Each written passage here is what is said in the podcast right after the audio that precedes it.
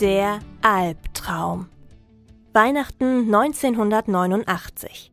Kalle schaute um sich und sah, wie hunderte von kleinen, bunten Lichtern über seinem Kopf funkelten. Der Bär lächelte. So schön, sagte er, als er versuchte, nach den funkelnden Lichtern zu greifen. Doch als er eine laute Stimme hörte, bemerkte er, dass etwas falsch war. Kalle saß auf dem kalten Boden. Laute Schreie kamen von allen Seiten, doch der Bär sah nichts außer den bunten Lichtern. Sehr geehrtes Publikum, heute unser Star der diesjährigen Weihnachtsshows. Großen Applaus für Kalle Bär. Er hielt sich die Ohren zu, als das Publikum jubelte. Nein, das kann nicht sein. Wieso bin ich hier?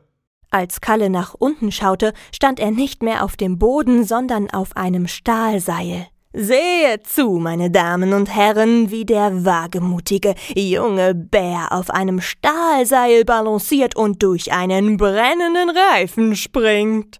Kalle machte einen Schritt nach vorn und statt einem Seil war nur noch Luft vor ihm.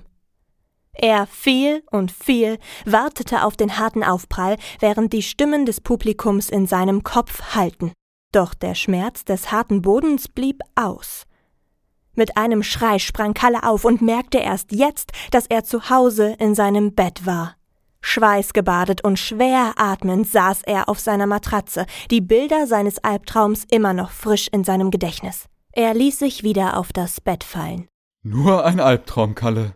Es war nur ein Albtraum. Stöhnend versuchte er wieder einzuschlafen. Wie ich den Zirkus hasse.